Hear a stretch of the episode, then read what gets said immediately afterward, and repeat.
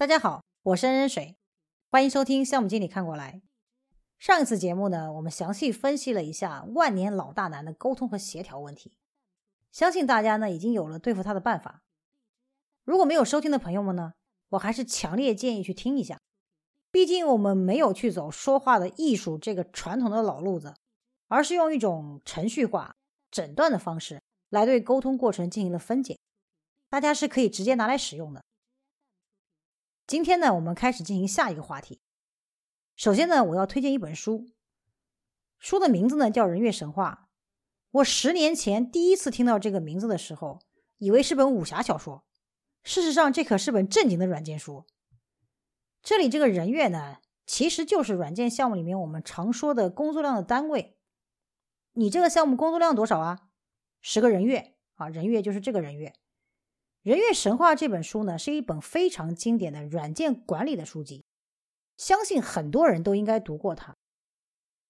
前段时间看到已经出四十周年的纪念版了，所以呢，虽然可能里面的一些观点呢是有一点过时的，但是主体的理论还是非常的经典，是非常值得一念的一本书。这本书的作者布鲁克斯呢，也由于他在软件方面的贡献，获得了图灵奖。他曾经说过。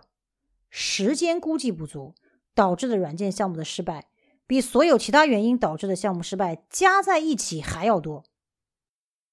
那么今天我们就来讲讲估算。在我们大张旗鼓开始估算之前，是不是清楚到底估算什么？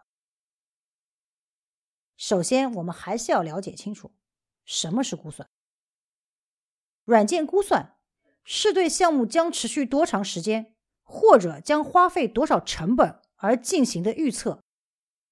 通常来说，一家公司的人员单价和其他资源的单价都是相对固定的，因此呢，软件估算说到底就是对工作量多少的预测。因为有了工作量的估算，才会衍生出进度估算、成本估算等其他方面的预测，并且工作量表征了一个项目工作内容的多少。它可以协助确定项目所需要的人员的数量，也可以支撑进度表的建立，是软件项目管理中最重要的度量之一。下面我们就来详细说明工作量估算。对工作量进行估算，可以满足项目管理在无法得到实际的工作量的时候，对项目工作量数据的需求。可以说是项目管理进行计划和控制的基准。工作量估算的结果构成了项目计划的基础，比如说详细的进度计划、关键的路径、交付功能优先级以及迭代分解等等。但是呢，软件工作量估算往往又会受到项目不切实际的目标、无法实现的承诺以及管理混乱的影响，导致最终结果缺乏准确率。而不准确的工作量估算，通过对项目计划的影响，导致项目无法在规定的时间、预算和质量的约束下完成，最终甚至会导致失败。因此，我们需要谨慎的来进行工作量估算，规避上面说的一些问题。在弄清楚了我们估算什么之后，那么何时进行工作量估算呢？我相信很多人会非常胸有成竹的说，在计划开始之前呢。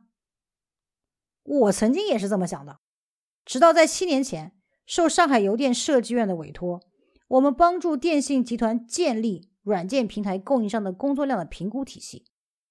当时，中国电信软件采购的费用在业务中的比重越来越高，电信觉得很贵，但是供应商呢却说他们很亏，一直在扯皮中。由于电信采购的特殊性。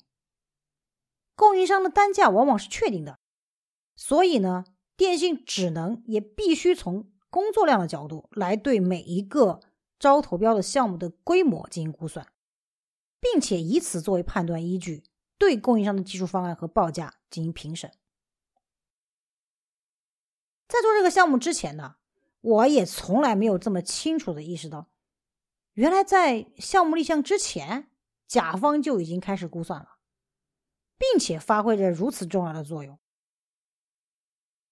那么，在一个软件开发的过程中，估算的时间点到底是什么样的呢？一个完整的软件生命周期会经历四个阶段的估算。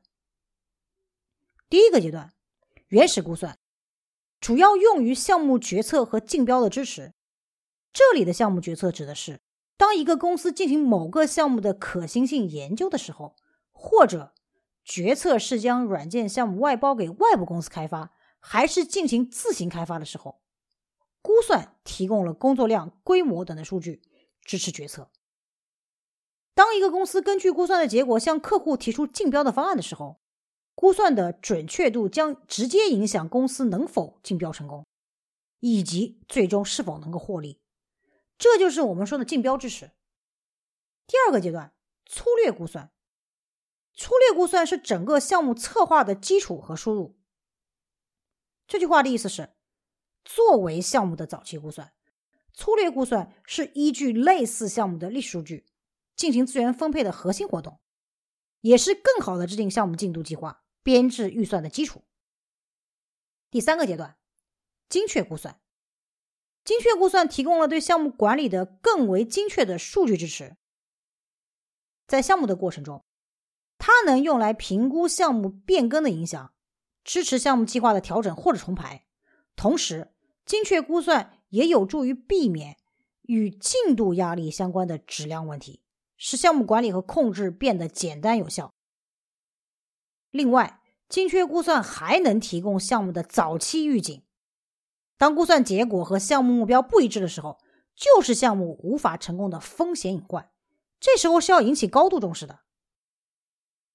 第四个阶段，结果估算是对项目运行和维护期的资源投入风险进行数据支持。我们明确了估算的各个时机之后，那么我们应该如何进行工作量估算呢？从公式来看是非常简单的，工作量就等于规模除以效率啊。我们可以非常直观的发现，对工作量估算最具决定性的影响因素，毫无疑问就是软件的规模。和团队的工作效率，而其他影响工作量的因素，比如说人员的能力啊，编程语言的难易程度啊，是不是有工具支持啊，产品怎么样啊，等等，都是通过影响规模和效率这两个因素而来最终影响工作量估算的。我们在进行估算的时候，变量的设置不能贪多，一定要根据数据收集的性价比进行选择。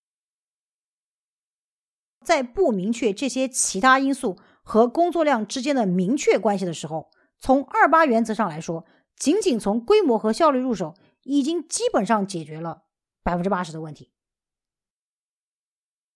规模和效率的估算方法呢，是千变万化的，但是万变不离其宗，归纳起来，主要也就是如下这些方面。规模估算的估算方法，主要有公点估算。功能模块的估算、代码行的估算、页面的估算等等，从这些估算方法可以看出，事实上每一家公司是如何来定义规模的。你规模的单位是什么？你就从这些点上入手去进行估算。效率估算的估算方法主要有两种，第一种是基于行业的平均数据来进行估算。第二种也是每一家公司用的最多的效率的估算方法，是依据每一家公司各自不一样的历史数据进行估算。而基于历史数据估算呢，也有两种方法。第一种呢是均值法，也就是把历史数据加起来，取得它的平均值，把平均值作为你效率估算的一个依据。第二个呢是用统计建模的方式。来对效率进行估算，比如说人员能力、开发语言的难度对效率的影响的关系啊，你建一个数学模型啊，来对效率进行估算。但是呢，每家公司也要根据自己不一样的情况来进行选择。如果你使用均值法，事实上很简单，你花的时间也很少。但是如果你要用统计学的方法来建模的话，你所花出的成本是非常高的，所以要谨慎进行选择。最后呢，我们来总结一下：第一点，软件估算的核心是工作量估算；第二点，软件生命周期的各个阶段都需要估算的支撑管理，从原始估算到粗略估算，到精确估算，最后到结果估算。第三点，影响规模和效率的因素有很多，不要设置过多的自变量。我们抓住规模和效率这百分之二十的精华，就可以解决百分之八十的问题了。我是恩水，感谢收听项目经理看过来。